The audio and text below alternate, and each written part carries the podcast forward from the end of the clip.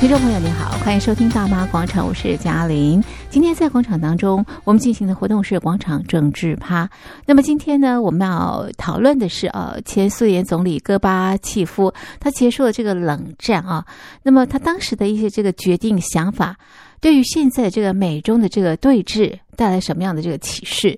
那么另外呢，这个十月十六日即将召开二十大，那么这个二十大这个即将揭晓的谜底又有哪些？今天在节目当中呢，我们邀请的来宾是国家政策研究基金会研究员李振修。李研究员你好，主持人、各位听众朋友大家好。好，那么首先呢，我们来关心的是呃，前苏联领导人戈巴契夫哦，他这个九十一岁哦，这样的一个高龄啊，就去世了。那么，呃，这个大家对他的评价啊，其实是两极的。国际呢，对他是非常正面的这个肯定，但是就这个俄罗斯或者是苏联来说的话啊，那么对于呃这个戈巴契夫的这个评价呢，是比较。负面的啊，那为什么会有这样的这个情况？还有呢，这个戈巴契夫曾经到台湾来，对台湾的印象非常的深刻。嗯，同时呢，他对这个两岸关系也有他这个独到的这个看法啊。那我们今天在节目当中呢，一块来讨论啊这些相关的这个议题。是。那首先先请啊这个李研究员来跟我们谈谈啊戈巴契夫他的从政之路。好的，戈巴契夫啊，他可以算是一个非常传奇性的人物，嗯、我们必须这样说了，因为呢。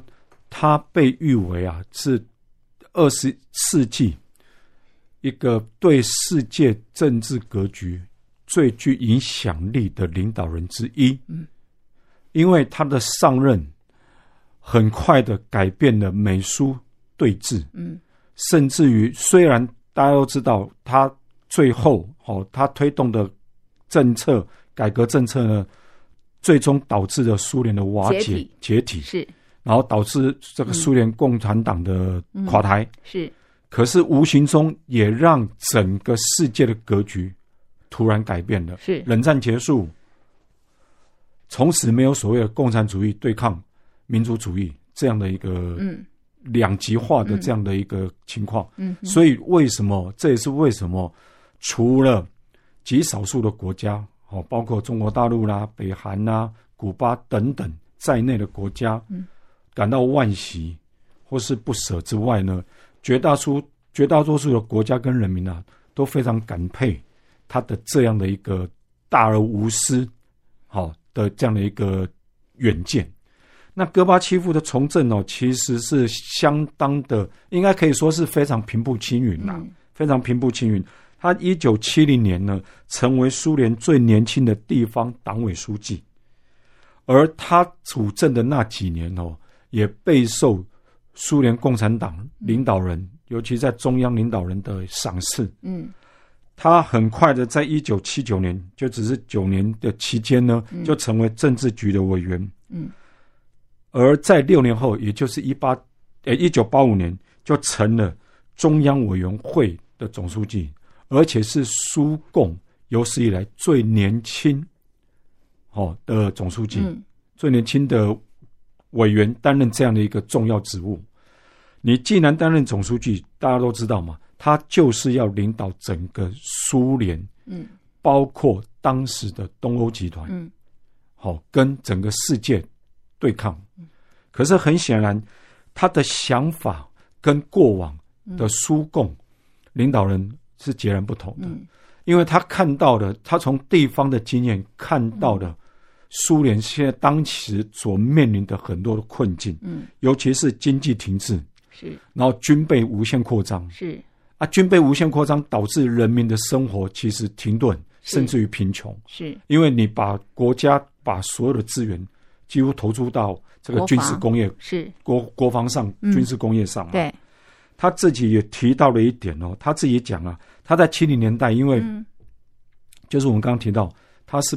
备受瞩目的一个苏共这个领导人之一嘛，嗯，所以他曾经常常代表苏联，嗯，造访欧洲国家，嗯、是。他在造访了这些国家之后呢，嗯、他有感而发了，嗯，特别是向他妻子讲，当然在当时的环境，他是不容许他公开这样说，他提到了，他说哦，这些访问呢、啊，嗯，动摇了我们对社会主义优于。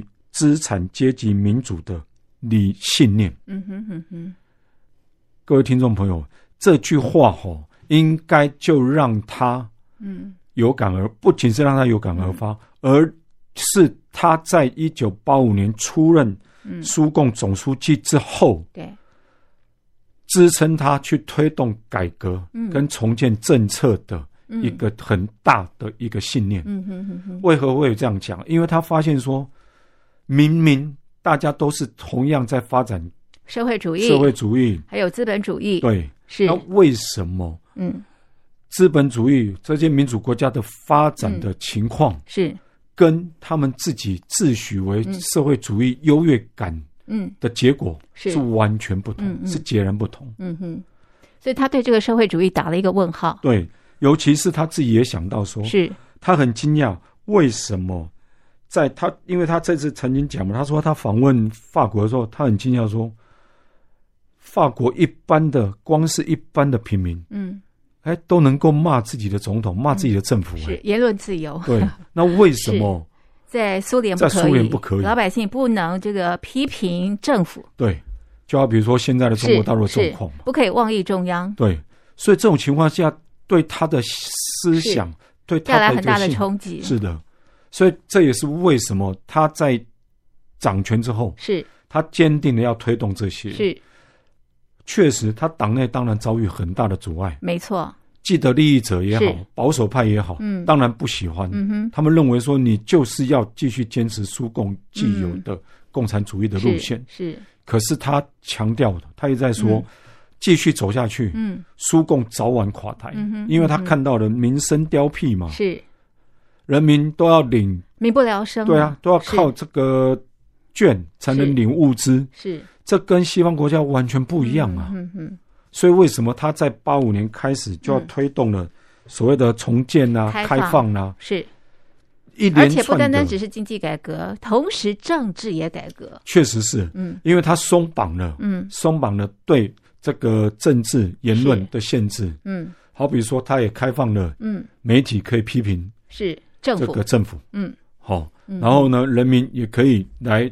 自由参与选举。是，嗯，哦，苏联共产党不再是唯一政党，是，他是必须透过选举来争取执政权，是是，所以在他的领导之下，开放的选举哦，其实导致了很多苏联的这个候选人苏共，嗯，哦，共产党的候选人呢，在地方选举当当中落选的，是是，很多哦，很多，所以这也是为什么，嗯。这么多俄罗斯人民，嗯，到后来在苏联垮台之后呢，瓦解之后，这么到现在还这么的，是。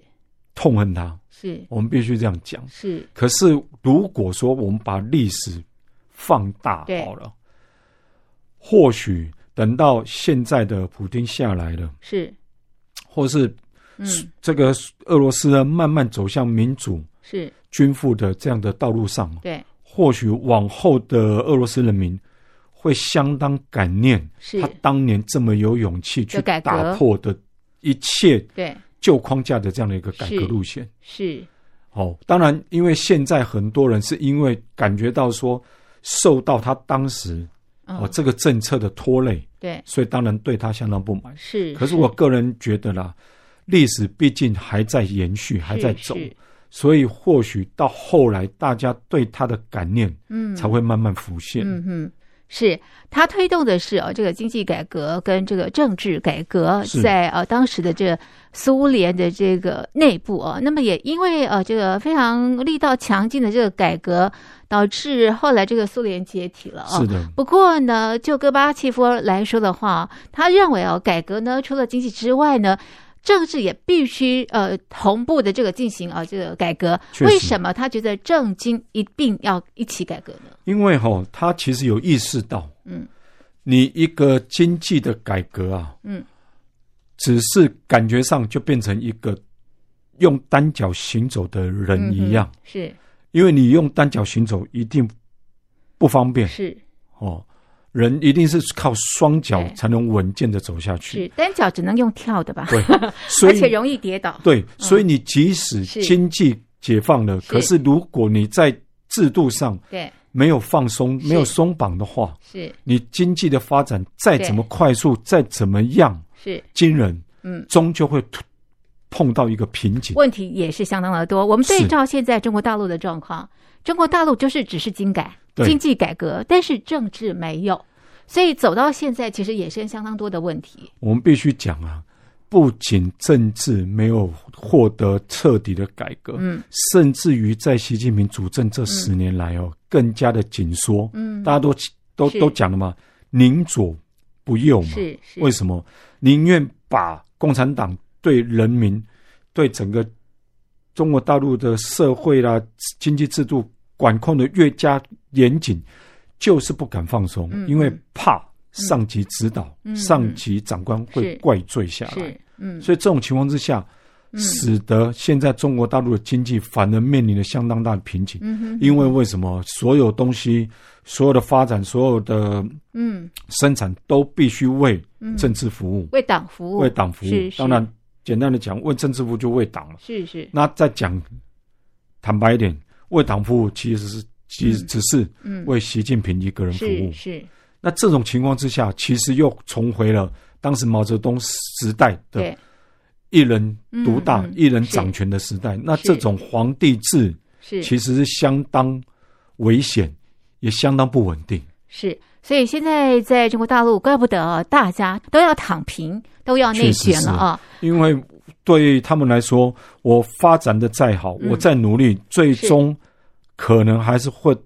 得不到收归国有，以阿里巴巴来看的话，就是最明显的例子了。那这种情况之下，我干嘛努力呢？是是，或是说有人有能力的就润嘛，润就是跑了嘛。对，run，对啊，就干脆跑了嘛。是是是，对。好，我们再回头来看这个戈巴契夫，在国际来看他的话呢，他是具有相当大的这个贡献，而且呢，他也拿到了诺贝尔和平奖。他为什么呢？可以能够拿到这个诺贝尔和平奖呢？是因为他结束了这个冷战。是当时我们刚刚提到了美苏两大阵营的这个对峙啊，那这个戈巴契夫做了一些这个动作，导致这种对峙啊降温了。而且出现这个和平的这个曙光，冷战结束了。其实对照现在，我们看到是美中的这个对峙啊。那么到底戈巴契夫的这个决定对现在这个局势来说，可以带来什么样的影响？那么他又以什什么样的方式来结束这样一个冷战？是，确实啦，戈我们应该这么说哈，戈巴契夫应该是上个世纪九零年代哈，嗯，终结嗯共产集团与西方民主阵营对抗，而且开启世界和平。共处的一个关键人物，嗯嗯，我们都大家大家应该都听过这个雷根总统，嗯，哦，雷根总统他当时强力的哦去对抗共产主义，可是他在这个碰到戈巴契夫之后呢，他发现他这个领导人跟以往的苏共领导人不一样，嗯，他的思维开明，嗯，而且呢有弹性，嗯，也愿意跟民主国家。哦，合作，嗯，所以他认为两个人是可以合作的，所以这也是为什么两个人的这个密互动越来越密切，嗯，越来越密切，嗯，尤其是在戈巴契夫，他认为经济，嗯，改革开放跟重建的路上，还是需要西方国家的协助，嗯，的帮忙，嗯，所以在这种情况之下，美国尤其是在雷根的领导，大家都知道雷根反共。的立场是相当坚定，而且是相当出名的。嗯嗯，所以在这种情况之下呢，嗯，雷根也愿意来协助他。是，嗯，也愿意来协助他。嗯，那当然最有名的啦，刚刚提到说他们如何用不流血的方式来终结冷战。是，最主要的就是因为当时美苏的核子，嗯。发核子武器发展了，已经达到了巅峰。嗯，双方各自有数千枚的核子飞弹瞄准彼此。对，那各位应该知道，如果一旦美苏开启了核子大战，那个就是人类的终结，世界末日，世界末日。嗯，所以这种情况之下，对两个领导人都发现，确实不能继续无止境的嗯进行这个军备竞赛了。对，所以两位。这个戈巴契夫跟雷根呢，在一九八六年，他们在冰岛会面了，而且提出了要削减美国跟苏联这个长城弹道飞弹。嗯，在当时，他们就签署了所谓的这个战略核子武器的削减协议，嗯，这个也等于开了终结冷战的第一枪。嗯、是，两位领导人都知道说，无止境的军备发展，嗯，其实只是拖累了大家的经济，对，跟这个影响民生。嗯、是，所以这种情况之下，两位领导人都同意说，嗯、我们削减自己这个核子武器，嗯，把人类的历史，嗯，人类社会带往另一个全新的方向，另外一个方向发展，也就是和平的方向发展，所以不再呃这个军备竞赛了啊。对，尤其是这个军备竞赛慢慢减缓之后，确实给这个苏联呐减少了非常非常多的压力，因为它可以把更多的经费。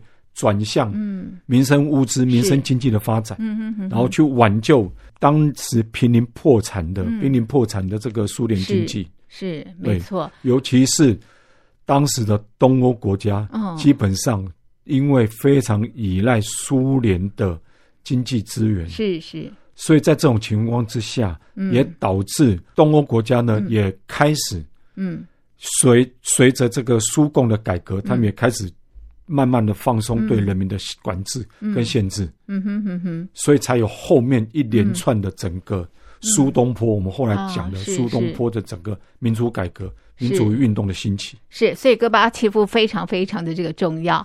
不过对照现在这个局势啊，我们是不是也看到这个冷战的一个景象啊？现在是美中两大阵营的这个对峙啊啊，所以是不是中共也应该要放弃这个呃军备的这个竞赛啊？那么把这个国防的经费用到这个呃大陆内部，我们刚才也提到大陆内部的经济不断的这个下滑，对失业的这个比率不断的这个攀升啊，所以怎么样救大陆的经济也是当务之急啊。确实，而且说不定习近平可以拿到诺贝尔和平奖。确实是啦，因为哈、哦，我们必须提醒这个中共领导人呐，嗯，目前应该说也是以后啦，嗯，没有任何一个国家想要攻打。中国大陆是是想要去侵略中国大陆，所以是没有错。发展军备是应该是作为防卫吧？对，防卫手段，但是不是攻击？对，是根本的啦。嗯，可是你发展必须要有一个限度，嗯嗯，哦，必须要有一个限度。对，大家都知道嘛，美国现在是全世界在这个军备的支出上是最多的，对，远高于其他国家，是远高于其他国家，嗯。那中国大陆当然不遑多让，中国大陆在这几年呐、啊，几乎是急起直追。虽然目前还没有到美国的大概美国的三分之一啦，可是如果加上中国大陆很多暗藏于其他政府部门之下的预算，嗯，还有包括他们所谓的社会维稳预算，嗯，林林总总加起来的话，嗯，很有可能已经达到美国。整个国防支出的一半左右，对，那这是相当惊人的数字。如果相较于两个国家的整个这个年度 GP GDP，还有他们在这个国防支出占他们全年生产毛的比重来看的话，其实中国大陆的支出是相当惊人的。是是。可是，诚如主持人刚刚提到的啦，嗯，如果说中共领导人能够转念一下，嗯、把部分的这么庞大的国防支出，嗯、部分用于推动这个经济发展的话，嗯、我相信现在整个中国大陆的经济状况一定会比现况来得好，而且对这个世界的和平也带来这个贡献啊！确实是。好，我们刚刚也提到，这个戈巴契夫曾经来到这个台湾，在一九九四年的时候是。也曾经跟啊这个已故的这个前总统李登辉会面啊。那么他来到台湾之后呢，对台湾印象非常的深刻。他为什么对台湾的印象非常的深刻？是。那么他对两岸关系的看法又是什么呢？是，戈巴契夫很难得了。当时接受这个台湾一个报系联合报系的邀请来到台湾访问。是。他虽然只在台湾访问六天哦，可是。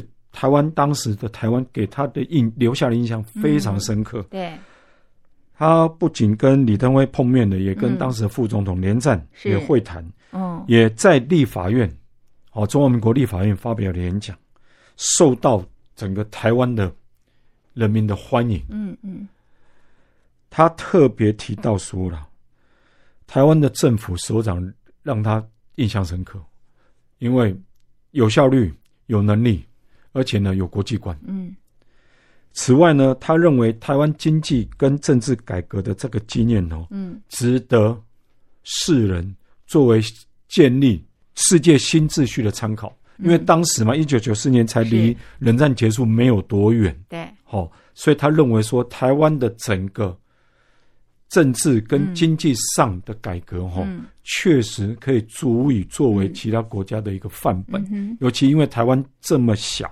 资源物资这么缺乏的情况之下，嗯、还能够打造成世界前二十大的经济体。嗯，在这种情况之下，那当然台湾的经验足以作为其他国家的典范。嗯嗯，特别他强调说了，台湾的经验呐，不仅是中国人的财宝，嗯、也是全世界的财产。嗯，当然，他也对当时的两岸关系有、嗯、有他自己的一个看法。是，然后他说呢，中国人的问题。必须由中国人自己解决。对，那他说呢，第一个应该用和平的方式，没错，应该用和平的方式。嗯，第二个呢，中国当时的中国是正在进行经济改革嘛，嗯、大家都知道，这个邓小平他一九七九年开始推的这个经改哈，嗯，到一九九零年代开始已经有点成绩出来了，嗯，嗯，所以他认为不仅要推动经改，嗯。经改的背后，更需要的就是有进一步的政治改革。没错，是两相配合。嗯，你的经济改革才能久远，而人民才能真正得到相对应的一个生活改善的一个品质。嗯，那最后当然他就讲到了，世界各国需要的是和平稳定。没错，是。所以对，正因为亲手结束这个美苏对峙，嗯哼，然后。导致苏联瓦解，然后推进世界和平的一个诺贝尔和平奖得主来说，和平，嗯，应该是世界各国共同追求的语言，没错，普世的这个价值啊，很可惜了，这个中国大陆这个经改，但是呢，政治没有改革，而且呢，走到现在啊，这个政治更加的这个呃收紧。那么两岸问题刚刚提到，应该以和平的方式解决，可是我们看到最近这个两岸的状况啊，并不是朝这个和平的方向来这个迈进啊，所以我觉得值得这个大家深思了啊。好，那接下来呢，我们要来看啊，十月十六日即将召开的这个二十大，哇，好多的谜底即将解。好，好比方说，未来这个总体的这个政策方向吧，啊，尤其是哦，我们必须讲哦，这个习近平掌权下的中国共产党，真的就很像在冷战期间的苏联共产党一样，是是。密不透风，对，哦，是。很多的讯息完全不知道，对。尤其这个决策有一个，有一个讯息大家都知道，是就是习近平继续连任。哎，对对对对对，这是很透明的。是是是，应该说二十大哈，就是十月十六号将召开的中共二十大哈，对，唯一一个是答案已经很明确的答案，是肯定的。习近平即将展开他第第三任对任期的这个呃国家主席，对，还有中共总书记。对，那至于。其他的东西，人事的安排，嗯，好，大家都知道嘛。总理对李克强要下，下谁上？他今年三月自己提啦，这是他总总理任期的最后一次记者会嘛。他自己讲的很清楚，对，他也很明白自己该走了。对，茶凉，那人也应该走了。是是。可是这个人事安排呢？嗯，对整个中国共产党未来的权力接班，他的政策走向。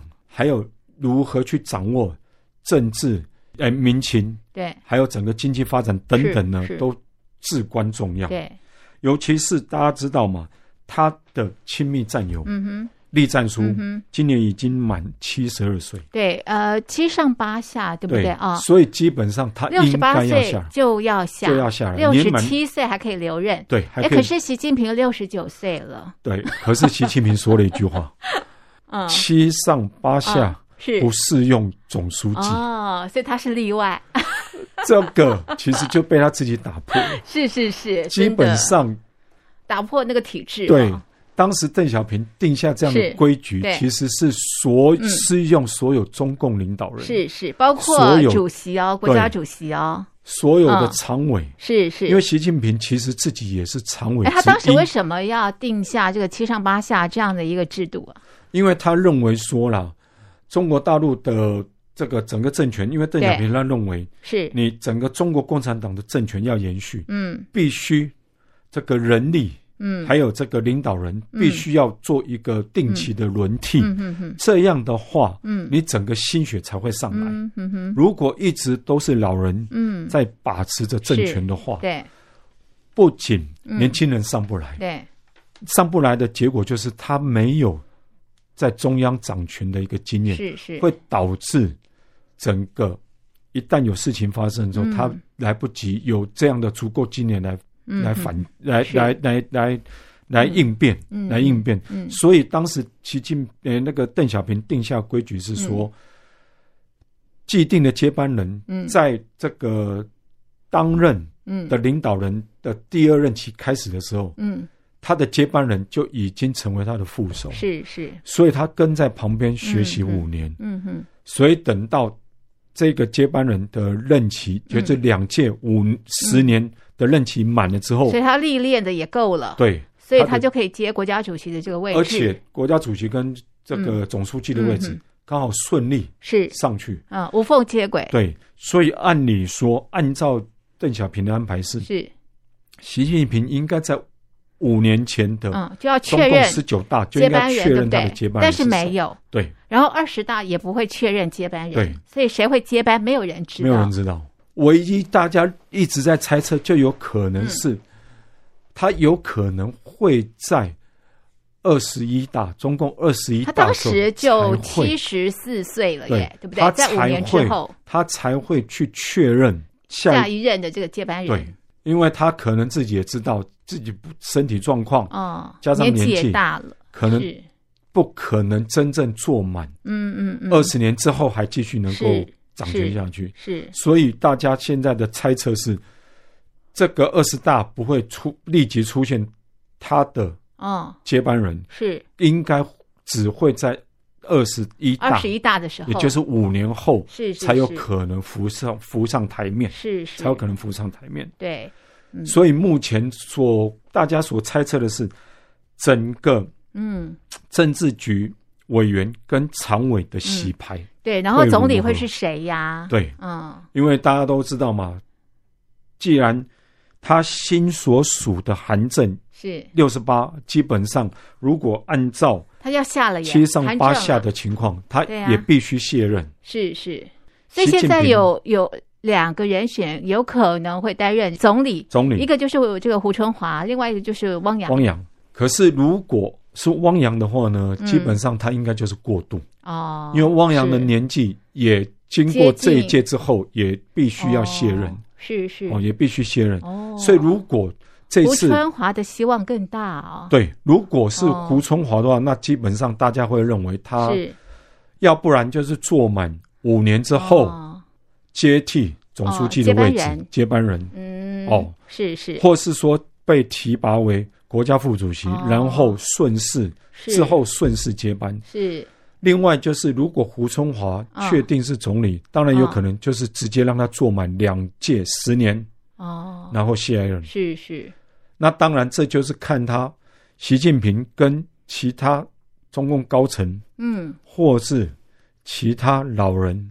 嗯，怎么样去就是那个权力结构的核心，对，怎么样协商，怎么样怎么样讨价还价了，对不对啊？确实是，跟这个民主制度是不太一样的。对，民主制度呢是由老百姓投票选出来的。对，你适不适合是由老百姓来决定。对对对对，没有错哈。哎，不过这五年啊，从这个二十大，我们刚刚提到习近平会继续带领整个中国大陆啊，那么他会把中国大陆带向何方啊？还有两岸的问题。对不对？我觉得这也是他中华民族伟大复兴很重要的任务。确实是，大家都知道，习近平最在乎的，嗯，就是能否在他任内，嗯，达成整个中华，嗯，民族的统一。嗯嗯嗯。因为一旦他统一了，达到这样的的目的，嗯，不仅他的历史地位确定了，嗯，他的整个。历史评价是，当然就会远高于邓小平、是毛泽东。对，所以这也是他念之在之的一个最重要的政策之一啦。是，可是他万万没想到的是，这十年来两岸关系非但没有变好，是反而越来越糟。是，而且国际也非常的关注啊。对。而且呢，国际社会呢越来越力挺，嗯，台湾是是。那为什么会导致这样的情况？是。那是否中共领导人是否该好好的思考，哦、要重新检讨一下？是是。因为我们常中中国常常讲一句话嘛，“以德服人”嘛。嗯、你如果没有办法以德服人，嗯、希望用强压的手段，嗯，来让台湾人民屈服的话。嗯那中共领导人是否该想一想？嗯，办得到吗？嗯嗯，可能吗？是台湾人民会因为一个所谓民族复兴，对一个这么空洞、虚有的一个这样的一个愿景，对，然后就愿意去牺牲自己现有的民主制度，嗯，跟自己的嗯。自由民主均富这样的一个生活吗？对。对。是不是？嗯，更何况中华民国是自己一个独立、嗯、主权独立的国家。没错，嗯，在没有一个双方一个对等平等的情况之下，怎么可能甘愿为了满足你一个个人的政治欲望，对，就自愿投降呢？嗯、对，所以在这种情况之下，难怪两岸的明星。越来越远，嗯嗯，没错，没有办法达到这个心灵的这个融合。对啊，我必须得说，就是说呢，现在啊，这个呃，国际这么关注台湾或者是台海的这个议题啊，其实就是因为。中国大陆啊，现在啊，经常这个飞机在台湾的这个周边绕来绕去，然后呢，这个恐吓这个呃中华民国等等啊，所以才导致国际对呃海峡两岸的这个议题非常非常的这个关注。那解铃还须系铃人呢啊，所以所有的这个解套呢，其实都是在中共的这个手上。确实啦。